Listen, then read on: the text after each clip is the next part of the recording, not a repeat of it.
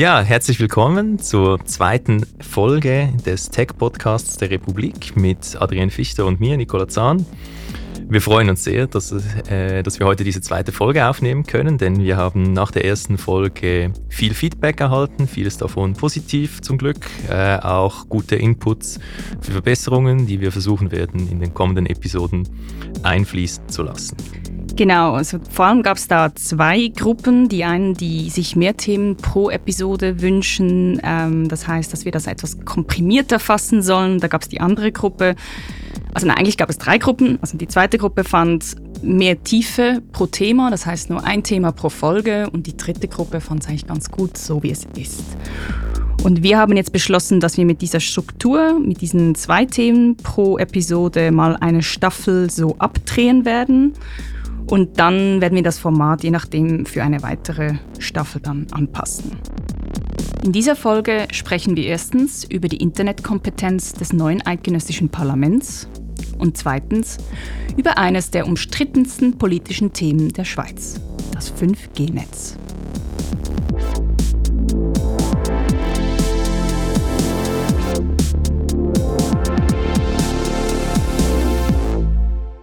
Jetzt legen wir gleich los mit dem ersten Thema. Mit unserem neuen Parlament und was wir in Sachen Digitalisierung erwarten können. Das Internet ist für uns alle Neuland. Digitalisierung beschäftigt Politik zurzeit intensiv hier in Bundesbern. Die Schweiz hat im Rennen um die digitale Zukunft gute Trümpfe in der Hand. Genau, hat sich denn da etwas geändert? Hat es da ein sprichwörtliches Update gegeben oder bleibt da doch alles beim Alten, wenn es um netzpolitische Themen geht? Was ist da vom neuen Parlament zu erwarten? Das ist, wie gesagt, äh, die, die Frage, die zentrale Frage und ich, ich muss es einfach schon mal vorwegnehmen, ich kann es nicht beantworten, weil dieses Thema sehr schwierig politisch zu vermessen ist, Digitalisierung. Ich sage auch gleich warum. Also eben, wir wissen, es gibt ein grüneres Parlament, ein weiblicheres pa Parlament, aber ob es tatsächlich digital bewanderter oder affiner ist, ist eben tatsächlich eine Definitionsfrage, weil es ist, stellt sich natürlich immer die Frage, welche Art von Digitalisierung soll denn nun gefördert werden durch das neue Parlament? Soll es wirtschaftsgetrieben werden oder soll es ethisch getrieben, also soll, ist die Ethik vor allem im Vordergrund und je nachdem werden natürlich dann unterschiedliche Digitalisierungspolicies verabschiedet. Also zum Beispiel Smartvote hat ja das Thema ausgeklammert beim Hauptfragebogen, mhm. so explizit. Ähm, weil es natürlich auch schwierig zu messen ist. Ist Digitalisierungsfreundlichkeit mit Kompetenz gleichzusetzen oder nicht? Und das Problem ist eben, dass bei all diesen Digitalisierungsrankings ähm, wird oftmals eine Dimension angewendet, die Wirtschaft. Also der IT-Verband Swico, der Schweizer IT-Verband Swico, hat dann zusammen mit SmartVote dann doch noch einen Fragebogen entwickelt, den aber dann leider nur wenige ausgefüllt haben, also rund 80 Prozent der Kandidierenden. Und auch da war die. 18 oder 80? 18. 18? Ja. ja. Das ist wirklich wenig. Ja, das ist leider sehr wenig. Aber wahrscheinlich kriegen die Kandidierenden eine Flut von, von ja. Fragebögen, die sie ja. Mhm. ausfüllen müssen. Und die Leitfrage war ja auch da ebenfalls, ob man in der Digitalisierung mehr Chancen oder Risiken sieht. Und da zeigt sich schon von Grund auf, dass solche Rankings dann falsch konzipiert werden, weil erstens mal wird angenommen, dass die Digitalisierung etwas Absolutes ist, ein, ein, eine Naturgewalt, eine es gibt nur eine bestimmte Form und, und jetzt gerade eben ein IT-Wirtschafts, ein IT-Wirtschaftsverband versteht das natürlich ähm, ganz klar. Ähm, Regulierungs, ähm, regulierungsfrei, also dass, dass sozusagen man ist, wenn man die digitalisierungsfreundlich eingestellt ist, ist, ist man eigentlich gegen Regulierung eingestellt. So habe ich jetzt diese Rankings gelesen und das ist vor allem deswegen Unsinn, weil diese Binarität digitalisierungsfreundlich, feindlich nichts aussagt über die Einstellung zu Technologien. Also einverstanden, dass Sympathie vielleicht nicht das äh, relevanteste Kriterium für ein Ranking sein sollte, sondern vielleicht sollte man eher äh, ein Bild der Fachkompetenz vermitteln des jeweiligen Kandidaten oder der Kandidatin.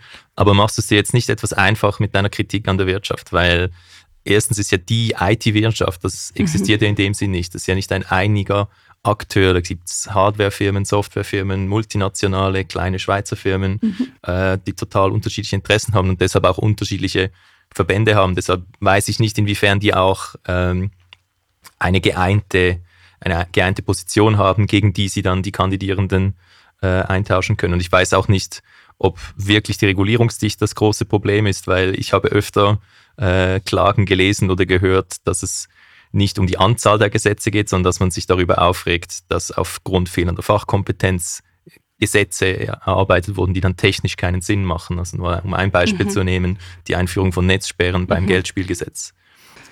Da hast du sicher recht und ich, ich denke jetzt gerade, das Netzsperrenbeispiel ist, ich sage jetzt nicht eine Ausnahme, aber da ist eine andere wirtschaftliche Lobby noch noch, noch mächtiger gewesen, ja. gegenüber der IT-Wirtschaft. Also wenn man hier jetzt die Hierar Hier Hierarchie machen möchte, dann ist sozusagen ähm, zuoberst sicher so die, die bürgerliche Wirtschaftslobby und klar, die, die ICT-Wirtschaft ist dann, noch, noch viel kleiner und viel heterogener, aber ich denke, gemeins, ja, gemeinsam haben sie dann schon, dass sie vielleicht, jetzt, wir kommen später noch auf das Datenschutzgesetz zu sprechen, dass sie da wenig Vorgaben haben, also dass da okay. möglichst wenig einzuhalten ist, weil das natürlich für sie immer sehr viel Arbeit bedeutet. Zum Beispiel mhm. einen Datenschutzbeauftragten in einem Unternehmen zu haben, ist, ähm, gibt, ist ist kein Mehrwert für das Unternehmen. Das ist vor allem viel Arbeit und es ist vor allem viel Bü Bürokratie oder die Daten ähm, sicher aufzubewahren, ist eine Investition, die sich jetzt nicht gleich monetarisieren lässt, außer okay. man überwälzt die Kosten auf die Kunden und so weiter. Aber, aber wir können festhalten, das Ranking scheint eine, scheint eine schwierige Sache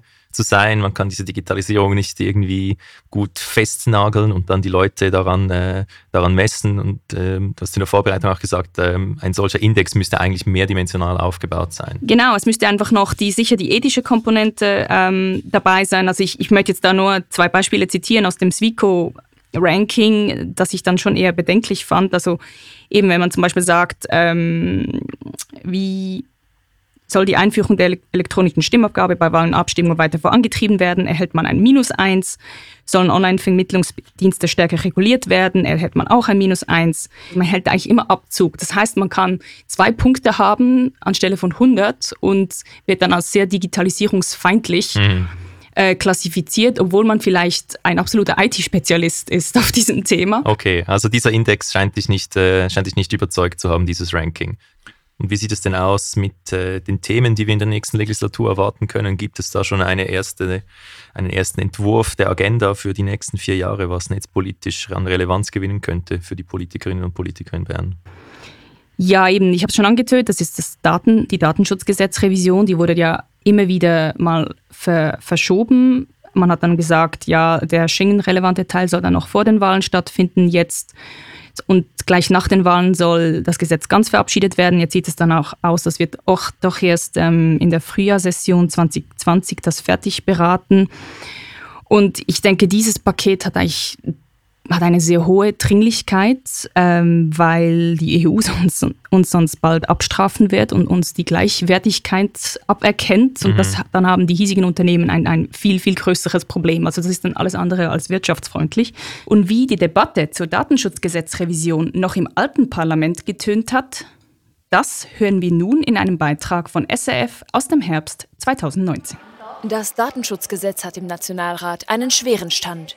Linksgrün geht der Schutz persönlicher Daten zu wenig, rechts viel zu weit. Die SVP fürchtet Mehraufwand für Unternehmen. Nein, nein, nein. Das ist die Antwort auf diesen bürokratischen Unsinn, den wir hier veranstalten. Die Ratslinke kritisiert, der Datenschutz würde sich mit dem vorliegenden Vorschlag gar verschlechtern. Dieses Gesetz macht so keinen Sinn. Es schafft uns Probleme mit der Europäischen Union. Es wird mit hundertprozentiger Sicherheit, wenn es so reicht, in einer Referendumsabstimmung landen, die nicht zu gewinnen ist. Gut, eben das Datenschutzgesetz wird dann 2020 beraten. Dann gibt es wahrscheinlich noch, auch noch etwas zum Thema Blockchain-Gesetzgebung. Da hat jetzt ja der Bundesrat ein, eine ähm, Gesetzgebung verabschiedet, aber kein spezifisches Blockchain-Gesetz. Ähm, man möchte auch hier eigentlich nur wenig regulieren und da bin ich sehr gespannt, auch was die Grünen dann oder beziehungsweise man hat einfach festgestellt, dass man eine technologieneutrale Regulierung möchte und die existierenden Regeln ausreichen, genau. um die neuen Fragen, die aufgeworfen werden, zu beantworten. Genau, aber es ist ganz klar ein, ein, ein Schwerpunkt gerade des Bundesrats Uli Maurer. Mhm. Der, der da die Blockchain-Startups gezielt fördern will. Und ich bin jetzt auch gespannt mit dem neuen Parlament, wo eben auch äh, die Grünen da stehen, weil ich habe jetzt da einige Blogposts gelesen der Arbeitsgruppe Netzpolitik, auf die komme ich später noch zu sprechen. Die haben eine kritischere Haltung zum Thema Blockchain bezüglich auch der Anonymität. Da darf man ja auch stark auf äh, die Arbeit der FINMA gespannt sein, die sich aktuell mit der Währung von Facebook und anderen genau. Akteuren, Libra, die dann über einen Verein in Genf sitzen soll, äh, beschäftigt. Genau, und da sind ja eben auch gerade die SP, die Grünen, sind ja da eher Tech-Monopol kritisch eingestellt. Also ich könnte mir da vorstellen, dass sie wahrscheinlich in Zusammenarbeit mit, den, mit Washington ähm, die diese Einführung von, von, von Libra verhindern wollen, dass sie da eine gemeinsame Allianz schmieden. Also so wie ich, so wie ich jetzt die Haltung verstanden habe, könnte ich mir vorstellen, dass das eher eine, ja, dass man versucht, die Einführung von Libra jetzt insgesamt und natürlich auch mit Hauptsitz in der Schweiz zu verhindern. Aber wir werden es sehen.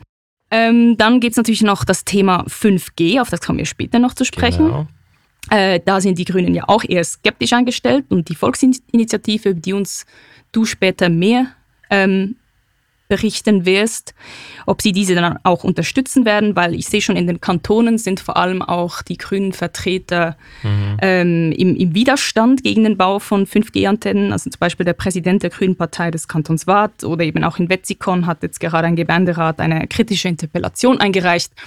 Also ich denke, da das Thema 5G wird uns ähm, sicher noch in Bundesbern beschäftigen und da bin ich sehr gespannt, wie jetzt das neue Parlament ähm, darauf reagieren wird. Absolut bei diesen Diskussionen in der letzten Legislaturperiode hat man ja auch oft einen Unterschied gesehen zwischen der Debatte im Ständerat und der Debatte im Nationalrat, wo es dann hin und her ging mit gewissen Vorlagen, wo man auch andere Meinungen vertreten hat. Mhm.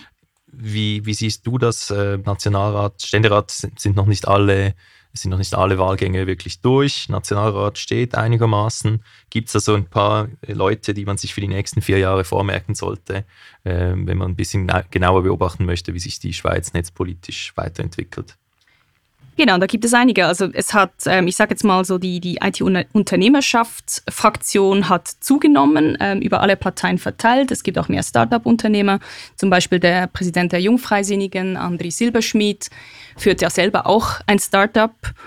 Wie ich schon vorher gesagt habe, die Grüne Partei hat ja eine Netzpolitik-Arbeitsgruppe. Da erwarte ich zum Beispiel jetzt eine regulierungsfreundlichere Digitalpolitik. Ähm, Gerhard André, der Co-Geschäftsführer der IT-Agentur Lieb und der Koordinator der netzpolitischen Arbeitsgruppe, der wurde ja auch neu gewählt und er wird wahrscheinlich zusammen mit Balthasar Glättli bestimmt hier neue netzpolitische Akzente setzen. Ich könnte mir auch Akzente mehr im Open-Source-Bereich vorstellen.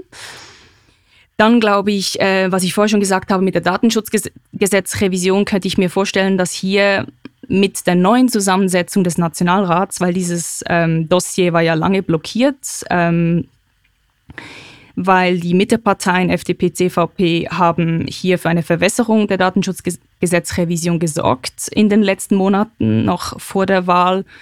Und die Grünen und die, die, die Linken, also die SP, haben dann gedroht, dass sie das Paket ganz abstürzen lassen, zusammen mit der SVP, die überhaupt keine Datenschutzregelung will, also eine unheilige Allianz. Und jetzt könnte ich mir vorstellen, dass hier die die gestärkte Grünen plus vielleicht auch noch ähm, die gestärkten Grünliberalen doch noch auf EU-Kompatibilität hinwirken. Also dass zum Beispiel diese ähm, eine Forderung, dass wenn man zum Beispiel, wenn man ein Gesundheitsunternehmen ist oder ein, wenn man ein Spital ist und persönliche Gesundheitsdaten ungeschützt auf dem Server, Server rumliegen lässt und diese Daten werden dann gehackt, dass man dann tatsächlich eine saftige Geldstrafe erhält. Nicht so wie jetzt vorgesehen ähm, sind es Maximum 250.000 Franken. Und das ist ja im Vergleich zur Europä Europäischen Datenschutzverordnung DSGVO praktisch Peanuts.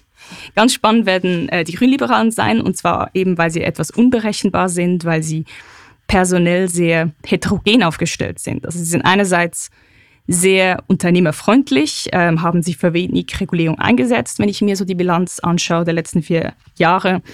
Sie haben andererseits durchaus sehr viele netzpolitische Akzente gesetzt und auch die, digitale Bürger, die digitalen Bürgerrechte gestärkt. Also die GLP hat ja auch ein Politlab, wo man eben auch junge Köpfe, die sich für die Digitalisierung interessieren, ähm, damit ähm, angelockt hat. Und ähm, das, der Themenbereich Arbeitswelt 4.0 ist ja auch ein Themenbereich dieses Politlabs. Dann gibt es aber eben auch Judith Belesch und sie ist Präsidentin des WICO-Verbands, ähm, also notabene jenes Verbands, das diesen Digitalisierungsmonitor lanciert hat, der eben ganz stark auf die Wirtschaftsebene zielt. Und bei ihr weiß ich jetzt nicht, wo sie bei den verschiedenen ethischen Fragen steht, der netzpolitischen Fragen.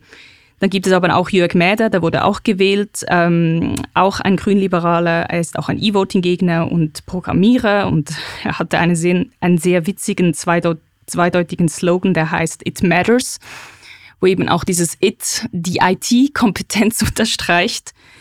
Ähm, ich glaube, es wird, es ist ein sehr bunter Haufen bei den Grünliberalen und ich bin sehr gespannt, was da zu erwarten ist, weil sie haben natürlich auch der staatlichen digitalen Identität auch zum Durchbruch verholfen. Also sie haben, sie finden es durchaus in, in Ordnung, dass die Kompetenzen ähm, bei der Herausgabe eines digitalen Passes bei der Privatwirtschaft liegt und nicht die Grünliberalen haben ja, wie ich schon gesagt ähm, habe am Anfang, haben ja zu dieser EID, also die, dieser digitale Pass, den wir alle bekommen sollten, ähm, zum Durchbruch verholfen. Und zwar möchte auch die, möchten auch die Grünliberalen, dass die Privaten diese herausgeben und nicht der Staat. Gleichzeitig sieht man auch bei der Datenschutzdebatte, dass die Grünliberalen eher hier auf der linken Seite sind, ähm, dass sie eben auch nach EU-Kompatibilität streben. Das heißt, ähm, das wird eine, das wird wahrscheinlich äh, eine die werden wahrscheinlich das Zünglein an der Waage sein, weil sie sind jetzt doch eben auf 16 Sitze angewachsen. Und ähm, deswegen, also ich glaube eben, ich kann dir nicht beantworten, ob das Parlament digitalisierungsfeindlicher oder freundlicher ist, weil eben schon die mhm. Frage per se falsch ist. Aber ich glaube, die Frage wird sein, wird das neue Parlament mehr regulieren oder weniger regulieren? Gut, kommen wir nun zum nächsten Thema. Much ado about Two Letters, 5G, viel Wirbel um diese zwei Zeichen, Adrian. Mit der Einführung von 5G werden die richtigen technologischen Voraussetzungen geschaffen. Dringender Weckruf. 5G ist Gefahr für Leib und Leben. Today, I, I want to talk to you about why 5G represents a golden opportunity for our entire industry. The race to 5G is moving forward at full speed, but not without some international controversy. Um, es ist bisher nachgewiesen, dass der Mobilfunkstrahlung die Hirnströme beeinflusst. Es ist auch sehr wahrscheinlich, dass sie äh, beispielsweise die Spermienqualität beeinflusst oder negativ beeinflusst. Ich habe da vor einigen Monaten eine sehr lustige Entdeckung gemacht, wie ich dir schon mal erzählt habe. Und zwar wollte ich herausfinden, was eigentlich alles zum Thema 5G schon im Netz publiziert worden ist. Ich habe dann auf dem Analysetool Basumo ähm, das Stichwort 5G eingegeben und den Zeitraum eingegrenzt auf die letzten 365 Tage. Und ähm, dann ist etwas sehr, sehr Lustiges dabei herausgekommen. Also ich habe eigentlich damit gerechnet, weil ja die Medien, die Massenmedien ja doch schon viel darüber publiziert haben, dass dann auf dem ersten Platz Spiegel Online erscheint oder ein Artikel des Schweizer Fernsehens über die 5G-Kritiker, aber nichts davon. Gut, ich lese jetzt mal vor auf Platz 1 gab es einen Artikel der Webseite konnektiv.events. Das ist eine Webseite, die vor allem Alternativmedizin und äh, ein bisschen esoterische Inhalte propagiert. Und diese, dieser Artikel ähm, enthielt den Titel Den Haag, Doppelpunkt, hunderte Vögel sterben während eines 5G-Experiments. Dieser Artikel hat über 95.000 Shares und Likes ausgelöst. Und ich habe dann nachher noch etwas recherchiert und herausgefunden, dass das mit den toten Vögeln in Den Haag, das gab es tatsächlich. Aber in dieser Stadt gab es bis heute noch nie irgendwelche 5G-Tests. Also da sind die Netzwerkbetreiber überhaupt nicht aktiv. Dann auf Platz zwei ähm, mit 51.000 Likes und Shares der Compact Kampagnenplattform eine Petition. Das ist nicht so verwunderlich. Ähm, der, ähm, die Petition heißt Aufruf zum Stopp des 5G-Netzes. Und auf Platz drei ist dann ein Verschwörungstheoriekanal aus der rechten Ecke. Ähm, und zwar nämlich aus der Schweiz. Der, das Video heißt Dringender Weckruf 5G ist Gefahr für Leib und Leben. Und ähm, diese, dieses Video stammt, ähm, wie gesagt, von einem Verschwörungstheoretiker aus der Schweiz, äh, der heißt Klagemauer TV. Und ähm, ich habe danach geschaut, also dieses Video verstört ein bisschen, weil es kommt da sehr, es kommt sehr seriös daher. Wir hatten jetzt schon vorher beim Einspielen hatten wir schon einen Ausschnitt daraus gehört. Und auch da geht es auch um diese sogenannten 5G-Vögel, die da gestorben sind in, in, Den Haag. Wir hören jetzt gleich nochmals rein. In den sogenannten Qualitätsmedien wird sehr euphorisch über die neue Mobilfunkgeneration 5G berichtet. Deutschland sei in der Mobilfunkversorgung rückständig und brauche als wichtiger Wirtschaftsstandort unbedingt eine lückenlose Mobilfunkversorgung, heißt es. Funklöcher dürfe es nicht mehr geben. 5G nun ermögliche autonomes Fahren, melde uns automatisch, wenn die Milchflasche leer ist und sei für unsere Zukunft einfach existenziell notwendig. Wir bringen Ihnen heute als Gegenstimme einen aufrüttelnden und dringenden Weckruf. Hier nun die wesentlichen Gefahren zu 5G. Erstens. 5G. Gefahr für unsere körperliche Unversehrtheit. Wer meint, der Sprung von 4G zu 5G sei ein nächster Schritt, vergleichbar mit dem Sprung von 3G auf 4G, der erliegt einem gewaltigen Irrtum. Denn 5G bedeutet einen gigantischen Quantensprung und ist der gravierendste Eingriff des Menschen in die Natur in der gesamten Menschheitsgeschichte. Ja, Nicola, ich frage mich jetzt einfach langsam, spinnen wir jetzt dann alle oder haben diese ähm, haben diese Alternativmedien vielleicht sogar recht? Sterben wir wirklich bald wegen den 5G-Strahlen? Und was ich mich vor allem frage, wozu ist 5G überhaupt gut? Und ich bin sehr froh, dass du uns das jetzt in den nächsten Minuten alles erklären wirst.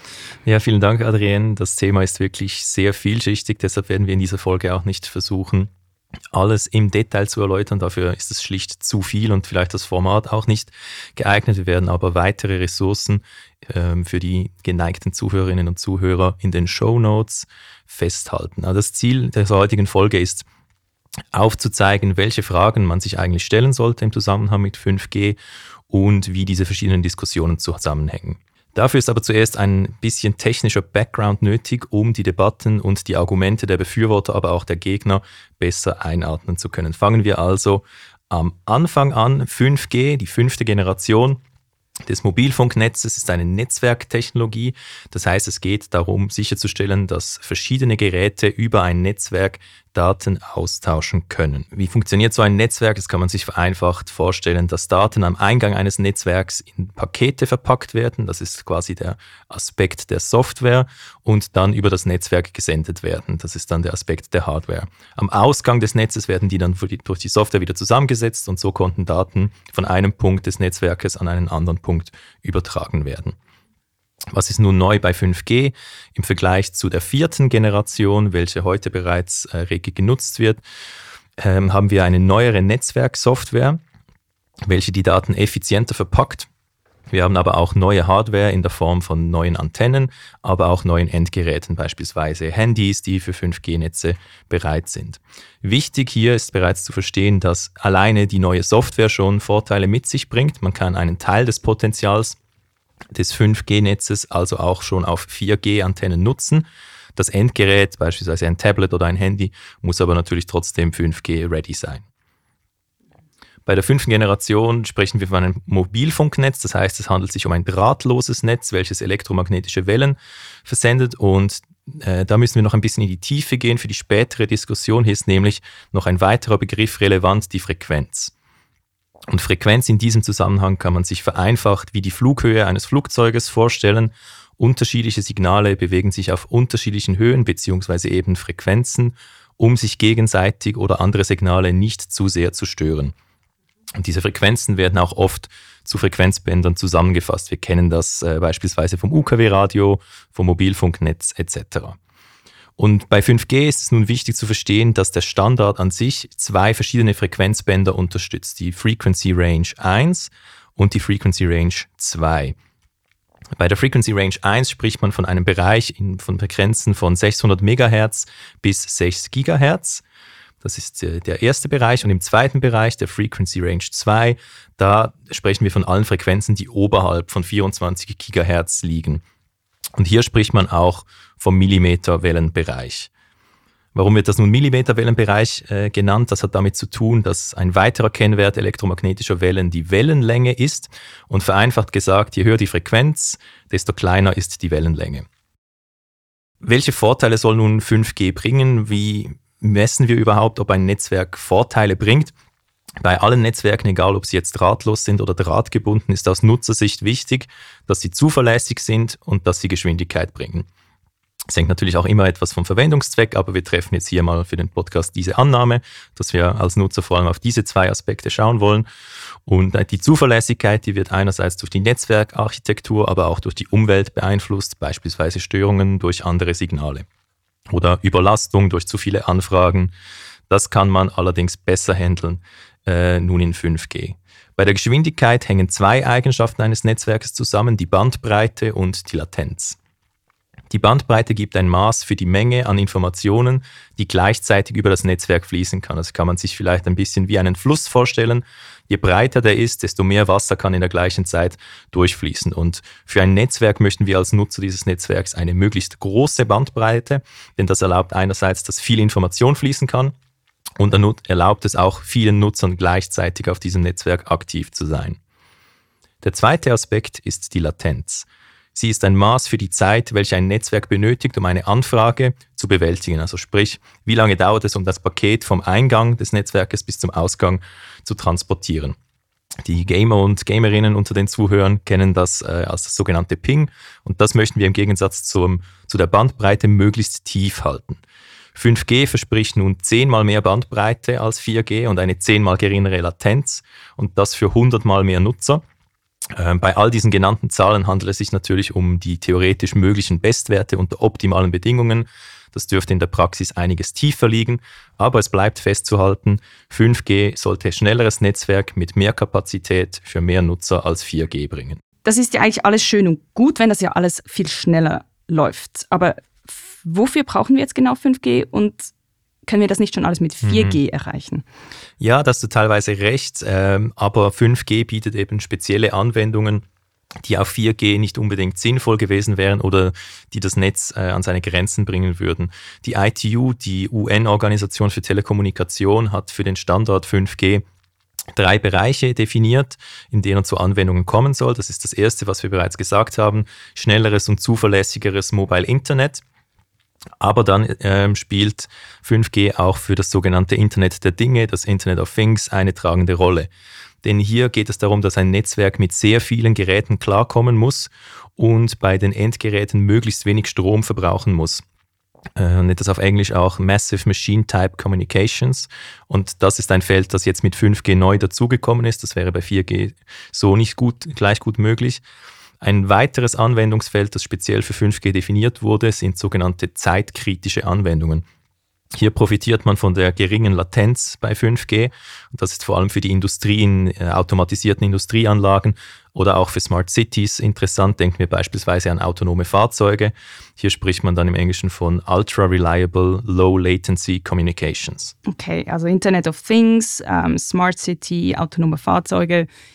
Das sind ja eigentlich aber doch alles Zukunftsszenarien, die teilweise schon Realität sind, aber sicher nicht flächendeckend. Ähm, mir ist immer noch nicht ganz klar, warum brauchen wir das wirklich?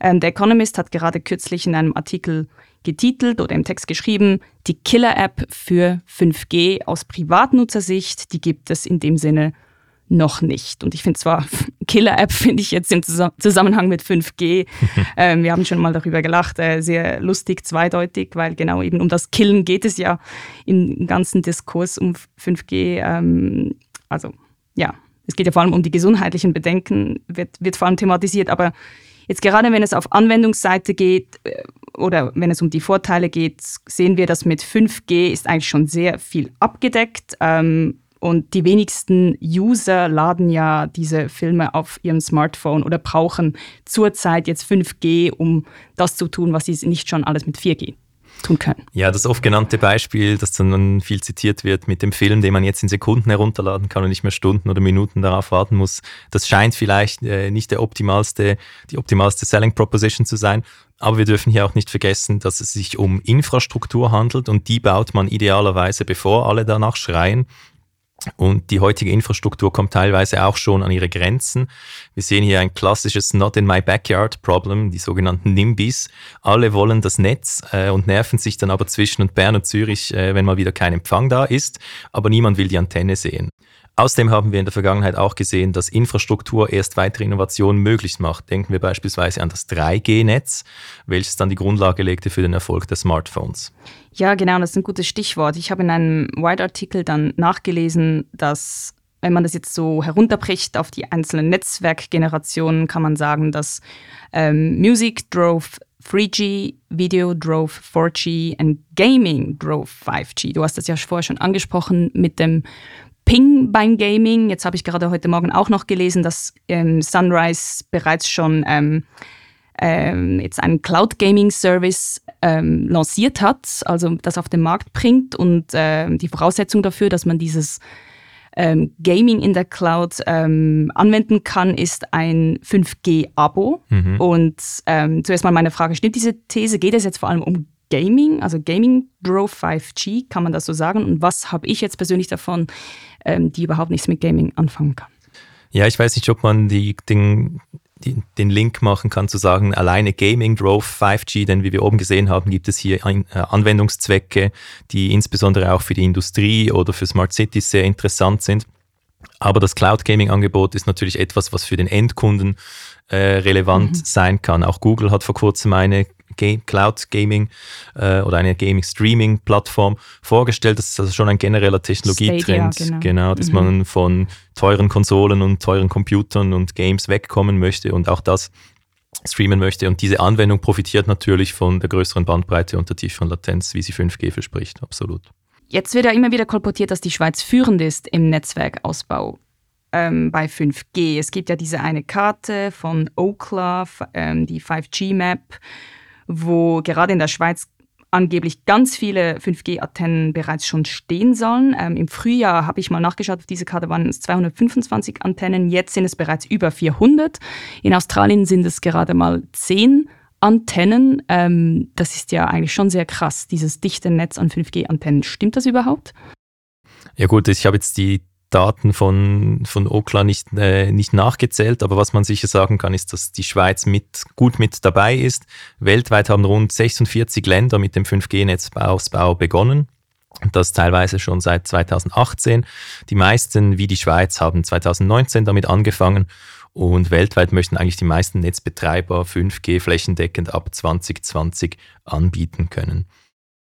Wir erinnern uns, 5G funktioniert in zwei Frequency Ranges, einer tiefen, langwelligen mit Frequenzen bis 6 GHz und einer Frequency Range über 24 GHz mit kurzen Wellen. Dieser zweite Bereich ist in der Schweiz nicht freigegeben und gemäß einem Factsheet der Stiftung für Technologiefolgenabschätzung TA Swiss wird dies auch etwa für zehn Jahre so bleiben. Und also was heißt das jetzt genau? Haben wir jetzt zwei Arten von 5G oder ein, ein, ein Zweitklassensystem, also ein 5G Lite und ein richtiges 5G, das aber nicht zugelassen ist? Ja, 5G Lite, vielleicht könnte man das so sagen. Gewisse Vorteile von 5G beruhen ja vor allem auf den Anpassungen in der Netzwerksoftware und deshalb kann man 5G auch schon bis zu einem gewissen Grad auf den existierenden Antennen verfügbar machen. Um die Zuverlässigkeit und Geschwindigkeit zu erhöhen, werden aber trotzdem auch neue Antennen in Auftrag gegeben. Was machen jetzt genau diese Netzbetreiber wie Sunrise mit diesen ersteigerten Frequenzen, wie du gesagt hast? Alle drei Player des Schweizer Marktes sind da vorhanden, Swisscom, Sunrise und Salt. Allerdings sind Swisscom und Sunrise etwas mehr in der Spitzenposition. Sie möchten 5G in der Schweiz flächendeckend ab 2020 zur Verfügung stellen. Interessant ist, dass jeder Netzbetreiber dabei auf andere Lieferanten setzt. Swisscom verwendet die schwedische Firma Ericsson, Sunrise setzt auf die chinesische Huawei und Salt auf die finnische Nokia. Ja gut, jetzt haben wir vor allem über die Use Cases gesprochen, über die Wirtschaft. Ähm, jetzt gibt es eben, wie ich schon gesagt habe, dies, das ganze Thema 5G ähm, ist ja vor allem negativ konnotiert, sowohl ähm, sehr... Was hoffentlich nach diesem Podcast nicht mehr so sein wird. wir werden sehen. Ähm, also stark dominiert von sogenannten Alternativmedien im öffentlichen Diskurs, aber auch wenn man sich die, die anderen Medien anschaut, wird vor allem eben über die 5G-Gegner berichtet. Ähm, es gibt eigentlich vor allem drei kritische Bereiche oder drei Gruppen. Das wäre zum einen eben ganz stark die Gesundheit, dann zum zweiten die kritische Infrastruktur, Spionage, Schrägstrich Spionage, Ängste und Sicherheit. Also beginnen wir zuerst mit der gesundheitlichen Kritik. Jetzt wissen wir ja, es gibt diese sterbenden 5G-Vögel in Den Haag, die gab es nicht. Also die sind gestorben, genau. aber nicht wegen 5G. Das ist schon mal beruhigend zu wissen. Jetzt will aber trotzdem eine Mehrheit der Schweizer laut einer 20-Minuten-Umfrage will kein 5G.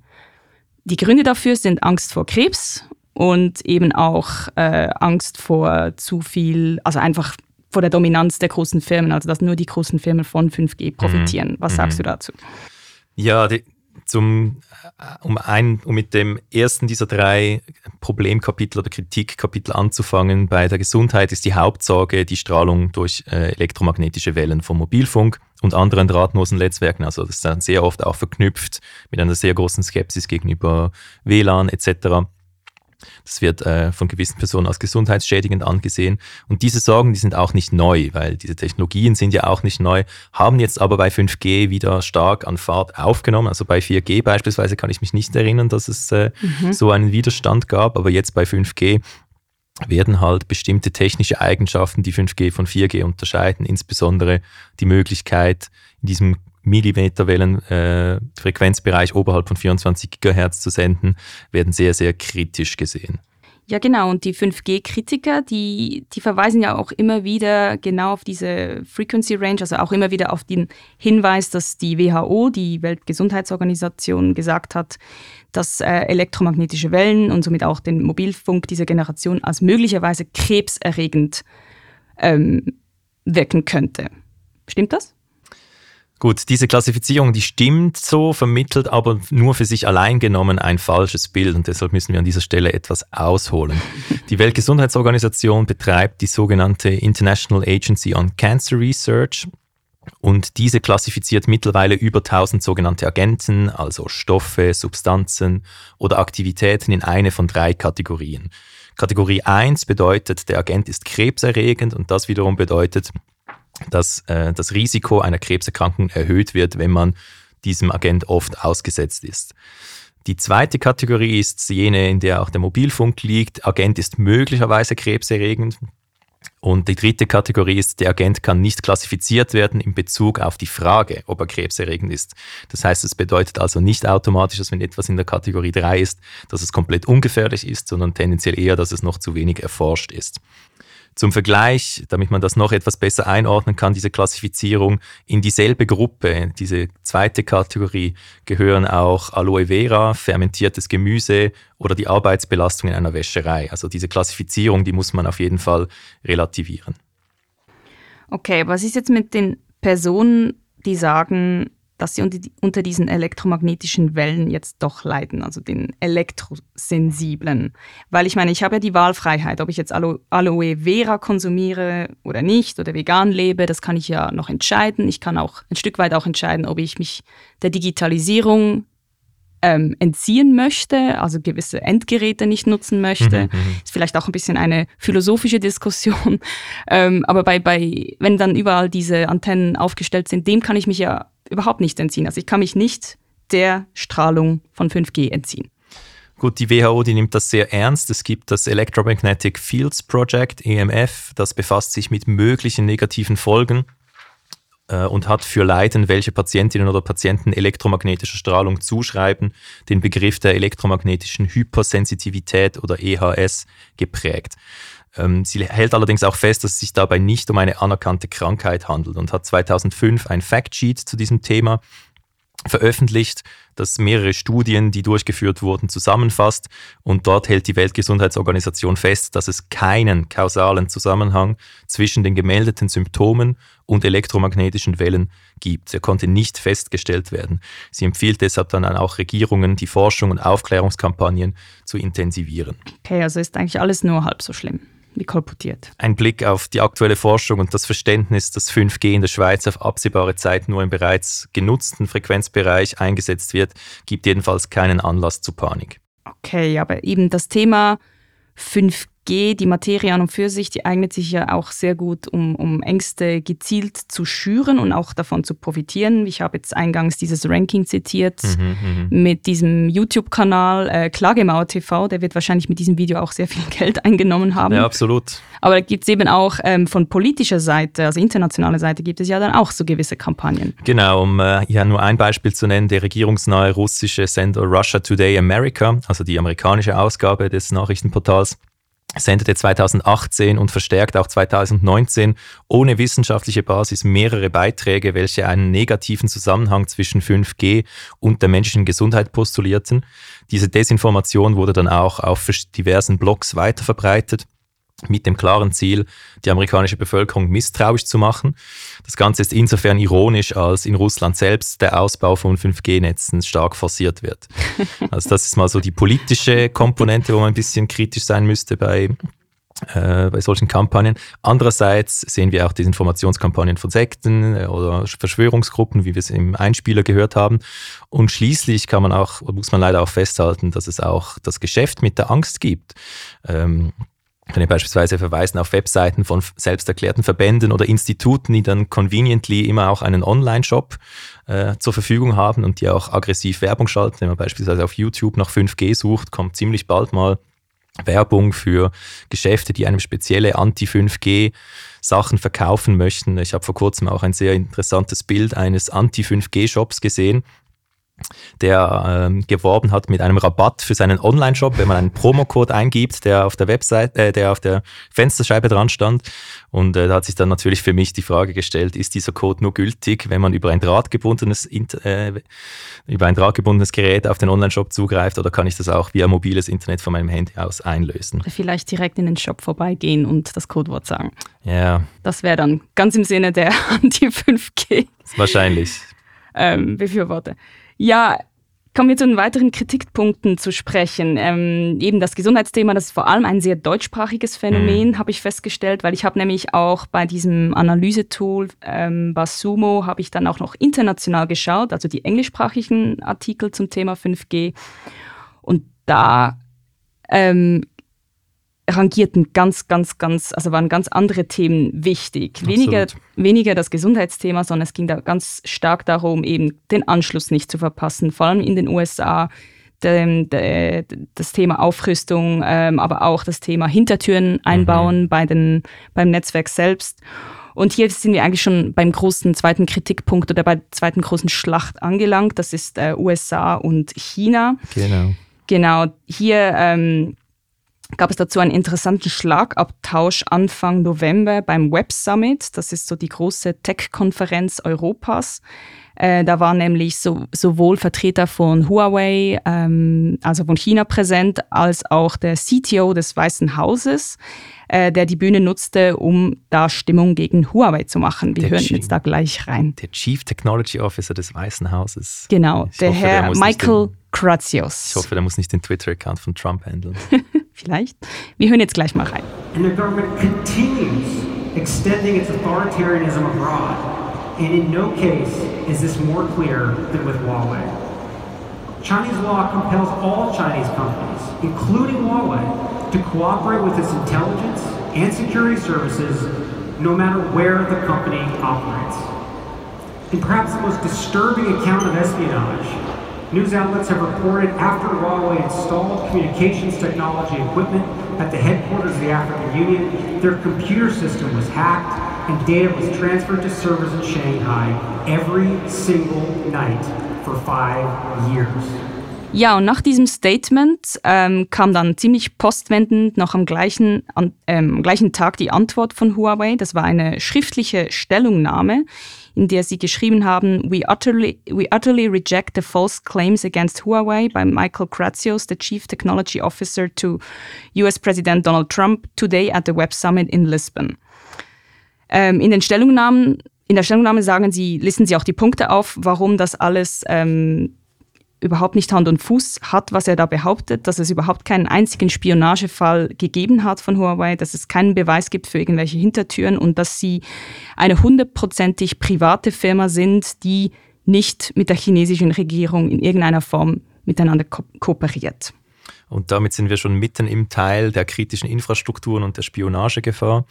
Ähm, hier geht es vor allem um die Frage oder um das kritische Hinterfragen der Hersteller der für 5G nötigen Hard- und Software. Äh, denn das Mobilfunknetz äh, wird als kritische Infrastruktur gesehen, auch in der Schweiz. Das Bundesamt für Bevölkerungsschutz BAPS beispielsweise sieht Telekommunikation sogar als sehr kritische Infrastruktur an. Und wieso? Ja, das Problem hier ist dreifaltig. Erstens muss man aufpassen, dass Dienstleistungen und Prozesse so aufgebaut sind, dass sie auch ausgeführt werden können, wenn Mobilfunk mal nicht zur Verfügung steht. Das ist natürlich ein generelles Problem des Netzes, das wird aber für 5G dadurch verschärft, da ja jetzt neue Anwendungen möglich sind. Und das Rezept, um dieses Problem ein bisschen zu umgehen oder die Konsequenzen ab, abzufangen, ist äh, die sogenannte Resilienz. Das hält auch die EU-Kommission in einem Cybersecurity Assessment zu 5G fest. Wir dürfen nicht alles auf dieses Netzwerk auslagern, sonst sind wir im Falle einer Störung mit großen Problemen konfrontiert und auch die NATO hat vor kurzem bekannt gegeben, dass, äh, ich zitiere, in, in its response to hybrid threats and our work to increase national resilience, allies agreed to update our baseline requirement for civilian te telecommunications, including 5G. Also da geht es darum, dass man eben im Sinne einer Resilienz auch ein starkes Augenmerk auf die Sicherheit von ziviler Infrastruktur oder dem Mobilfunknetz hat. Das zweite Problem ist, dass man bei der Beschaffung auch aufpassen muss, denn hier darf kein Klumpenrisiko entstehen. Das heißt, nicht die ganze Infrastruktur bei einer Firma beziehen. Jede, jeder Schweizer Telekommunikationskonzern, das haben wir vorhin gesehen, kauft woanders ein, ist also schon mal nicht so schlecht. Aber natürlich sehen wir hier auch wieder, dass gerade ein kleines Land Schlüsseltechnologien oft im Ausland erwerben muss, wie auch Florian Egloff, ein Forscher des Center for Security Studies der ETH, in einem Interview mit Swiss Info festgehalten hat. Und der dritte Punkt ist dann noch der Punkt der Spionage und Hintertüren. Diese Bedrohungen wurden in einem Endstate-Artikel sehr schön zusammengefasst. Es gibt hier nämlich auch wieder drei Probleme. Erstens Verlust der Vertraulichkeit, zum Beispiel durch Spionage. Verlust der Verfügbarkeit, also dass das Netz aus der Ferne abgeschaltet werden kann. Das ist der viel befürchtete Kill-Switch und der Integrität, also sprich, dass die Daten eventuell manipuliert werden könnten. Und dieses Problem betrifft eigentlich alle Hersteller von äh, Netzwerktechnologie. Der Vorwurf der Spionage wird zwar vor allem an Huawei ge, äh, gerichtet, aber es ist ein Problem, das eigentlich für alle Netzbetreiber gilt. Was ist eigentlich mit Cisco, also mit der amerikanischen Netzwerkbetre aus Netzwerkbetreiber, ja? Ja, also bei verschiedensten Netzbetreibern werden immer wieder Sicherheitslücken gefunden oder gibt es Gerüchte, dass mhm. sie den jeweiligen Geheimdiensten nahestehen etc. Also das ist ein, ein ziemlich äh, allgemeines Problem. Okay. Also so wie es scheint, ist also 5G die perfekte Vorlage für einen Kalten Krieg der Technologie. Kann man ja, das so sagen? das Gefühl könnte man wirklich kriegen, denn äh, zusammen mit künstlicher Intelligenz taucht das Framing des Kalten Krieges immer wieder auf, gerade zwischen den Vereinigten Staaten und China. Auch wenn das aber wahrscheinlich nicht ganz stimmt. Aber die US-Kritik an Huawei, die geht auch weiter als Trumps Handelsrhetorik und fängt auch schon viel früher an, nämlich bereits im Dezember 2018, als die CFO von Huawei in Kanada auf Gesuch USA festgenommen wird. Das Thema 5G wird in den USA als Frage der nationalen Sicherheit diskutiert und ein harter Kurs genießt hier auf beiden Seiten des politischen Spektrums Unterstützung. Politico berichtete beispielsweise vor kurzem das Zitat The Senate Homeland Security and Governmental Affairs Committee will drill down on how to best secure both the country's telecom networks and American 5G leadership at a hearing that includes witnesses from Commerce, Homeland Security and State as well as the FCC. Ist die Kommunikationsregulierungsbehörde in den USA.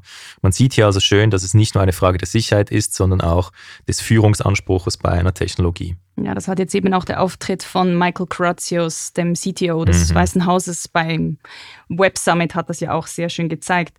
Aber mir scheint irgendwie, dass das Ganze, dass dieses Desinformationskalkül oder eben dieser Vor, also das Desinformationskalkül von beiden Seiten ähm, geht nicht so auf oder vor allem jetzt gegen die kritischen Bedenken gegenüber Huawei, weil jetzt haben ja mehrere europäische Länder haben jetzt Regularien verabschiedet oder Strategien verabschiedet zum mhm. Netzwerkausbau zu 5G, wo sie sich eigentlich nicht explizit gegen Huawei aussprechen. Ähm, das hat Nathalie Novik vom Podcast Tech EU hat die Lage in Europa sehr schön zusammengefasst. Wir hören jetzt da gleich mal rein. At the moment, the EU's Network and Information Systems Cooperation Group is currently developing a toolbox of measures to identify further 5G risks, some of those from providers. This should be released by December 31st of this year. On the country level, last month, Germany released their own new 5G regulations, which do not explicitly bar Huawei from participating. Germany has been pretty clear about this. Back in April, as the country was developing the framework, Germany's Federal Network Agency formally stated that no equipment supplier, including Huawei, should or may be specifically included from participating in the country's 5G. The announcement was criticized from a geopolitical perspective, suggesting that by not excluding Huawei, Germany is, quote, choosing China over the West, end quote, and will weaken Europe's chances of standing up to Beijing on the international stage in the future. Ja, zum Thema Deutschland muss man vielleicht hier noch ein Update anfügen von heute, weil anscheinend ist, wird jetzt das Thema 5G-Ausbau zum Zankapfel der großen Koalition in Deutschland. Weil es, haben die nicht schon genug? Die SPD-Abgeordneten fordern nämlich den Ausschluss von Huawei. Also keine Zusammenarbeit mit Huawei. Es gibt ein Positionspapier, wo sie sagen, Zitat Anfang, auf nicht vertrauenswürdige Hersteller solle insbe insbesondere dann verzichtet werden, wenn Manipulation oder Spionage nicht ausgeschlossen werden können. Zitat Ende. Hm. Angela Merkel lehnt dies aber entschieden ab.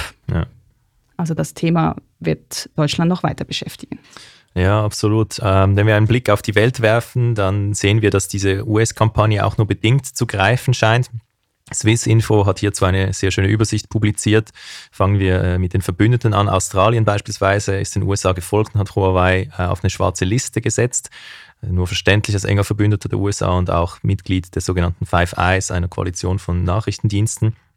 Es steht ebenfalls Australien natürlich auch in Asien unter Druck. Interessant ist der Fall des Vereinigten Königreiches. Das ist natürlich auch unter Druck der USA, weil es auch bei den Five Eyes dabei ist. Aber Premier Johnson, trotz seiner Nähe zu Trump, geht er hier bei der Frage 5G nun auf Konfrontationskurs. Huawei soll nämlich für nicht kritische Teile des Netzwerks eingesetzt werden dürfen. In der Europäischen Union, diesem bereits angesprochenen Cybersecurity Assessment zu 5G, werden nicht einzelne Hersteller genannt, sondern man ruft einfach generell dazu auf, Vorsicht walten zu lassen und äh, möglichst divers sich aufzustellen. Frankreich ist auch noch interessant. Dort wird nämlich diskutiert, ob die Netzbetreiber ihre 5G-Projekte durch den Premierminister absegnen lassen müssen. Und in Norwegen hat der private Sektor Tatsachen geschaffen, weil ein Netzbetreiber sich von Huawei abgewendet hat und stattdessen jetzt auf Ericsson setzt. Die Regierung war dann sehr schnell äh, zur Stelle, um zu kommunizieren, dass sie auf diese Entscheidung keinen Einfluss genommen haben. Ja, und in der Schweiz dominiert vor allem das Gesundheitsthema und ähm, Bedenken bezüglich Hintertüren und Spionage findet man hier eigentlich gar keine. Also da habe ich jetzt wenig dazu gelesen. Ja, zumindest scheint es so, wenn man sich die, wenn man sich die öffentliche Debatte anschaut. Ich bin mir zwar ziemlich sicher, dass das den Telekom-Betreibern und auch Leuten bei der Bundesverwaltung schon Mhm.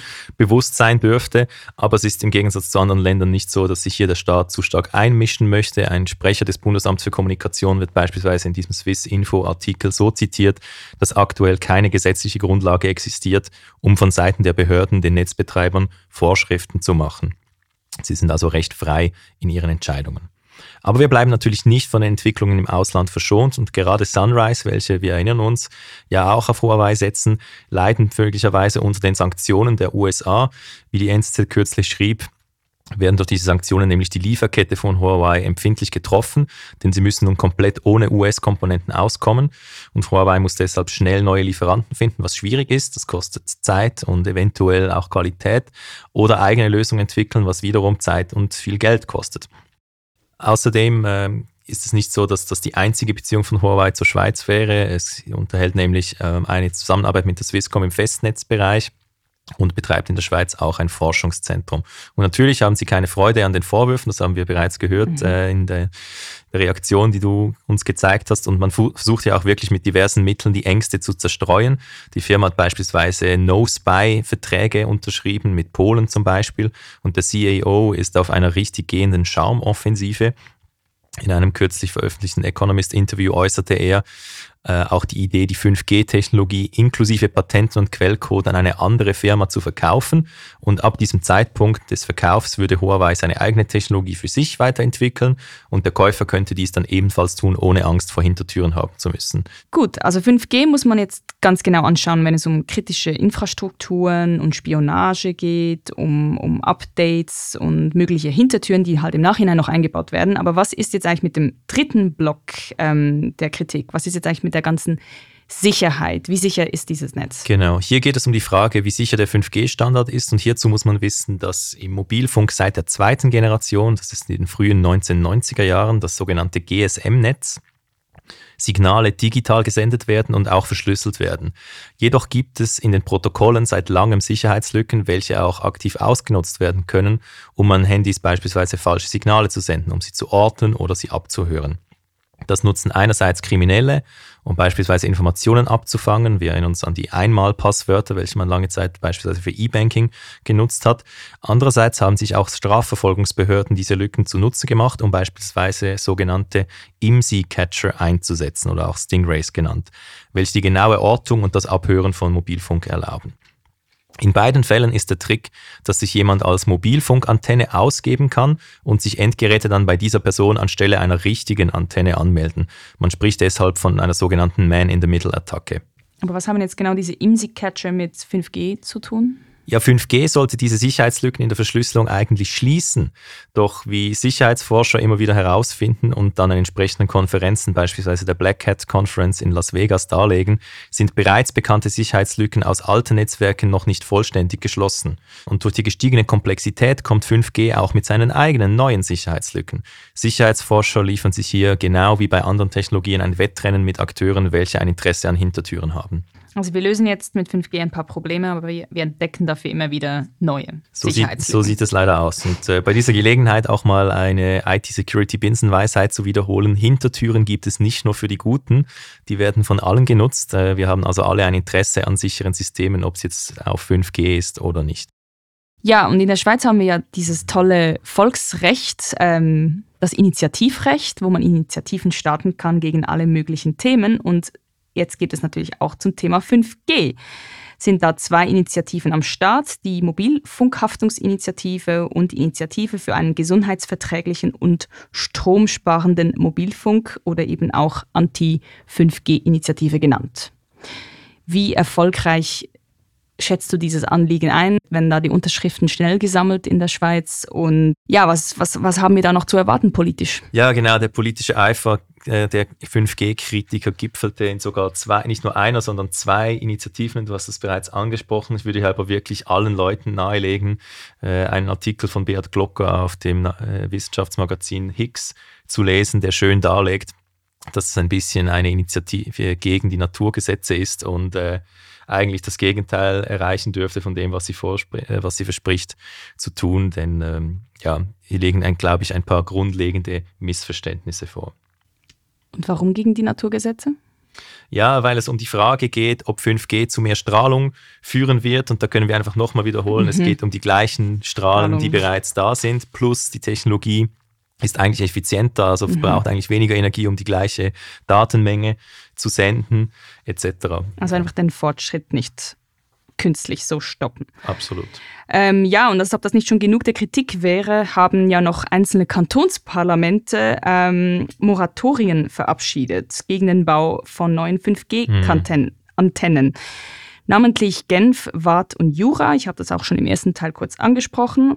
Ähm, wie erfolgreich sind denn, werden diese Moratorien sein, deiner Meinung nach? Ja, ich ich muss ehrlich gesagt sagen, dass ich das ein bisschen als politische Schnellschüsse sehen, als vorauseilenden Gehorsam gegenüber äh, Kritik oder großer Skepsis dieser neuen Technologie gegenüber. Und auch hier dürfte es genau das Gegenteil erreichen, denn wenn die Antennen nicht ausgebaut werden und wenn es nicht mehr Antennen gibt, dann müssen die bestehenden Antennen einfach stärker senden, sprich mehr strahlen. Also das ist wahrscheinlich eher kontraproduktiv. Gut, kommen wir zum Fazit. Ja, wenn das äh, bei einem solchen Thema überhaupt möglich ist, versuchen wir hier mal ein Fazit. Und äh, indem ich mir jetzt hier ein bisschen versucht habe einzulesen und die verschiedenen Standpunkte etwas äh, näher angeschaut habe, scheint mir, dass 5G ein bisschen die neue Technologiehexe zu sein scheint, die hier durchs Dorf getrieben wird oder die auf den Scheiterhaufen gehört. Es wird gesehen als die Manifestation alles Schlechten, was der technische Fortschritt bringen kann. Und es ist halt hier auch sehr einfach, Sorgen zu sehen, denn elektromagnetische Strahlung kann man nicht sehen. Die Materie ist für Außenstehende sehr schnell, extrem kompliziert. Das ist hier wirklich in ein Take, Takes you down the rabbit hole. Das habe ich auch bei der Vorbereitung gemerkt. Wahrscheinlich hat es auch nicht wahnsinnig geholfen, dass die Netzbetreiber 5G so stark beworben haben, weil das die Kritiker nur noch stärker motiviert, da, sich dagegen aufzulehnen. Und was ich mir wirklich wünschen würde und wo ich auch hoffe, dass der Podcast einen kleinen Beitrag dazu leisten kann, ist eine weniger hysterische Debatte, die sich auf die wissenschaftlichen Fakten und vor allem auch den tatsächlichen aktuellen Einsatz von 5G stützt ich meine, das Schweizer System es kennt schon so viele Möglichkeiten, als Bürgerin oder Bürger Einfluss zu nehmen. Und äh, glaub, glaub's mir, die 5G-Kritiker, die ziehen hier wirklich alle politischen und juristischen Register, um dagegen vorzugehen. Und ich denke deshalb, dass weitere Maßnahmen, Moratorien oder gar Initiativen und Verfassungsänderungen hier etwas fehl am Platz sind. Gut. Wir sind nun am Ende einer langen Podcast-Folge angelangt. Und leider haben wir nicht alles in dieser Folge behandeln können, aber das Thema 5G wird uns 2020 sicher noch weiter beschäftigen. Was denken Sie, liebe Zuhörer? Sollen wir das 5G-Netz ausbauen und uns damit die Zukunft für das Zeitalter der Internet der Dinge ebnen? Oder haben Sie mir die kritischen Argumente überzeugt, wie zum Beispiel, dass man über 5G abgehört werden kann? Schreiben Sie Ihre Meinung auf republik.ch wir würden uns freuen, wenn Sie in die dritte Folge des Republik Tech Podcasts wieder reinhören würden. Bis dahin, tschüss. Tschüss.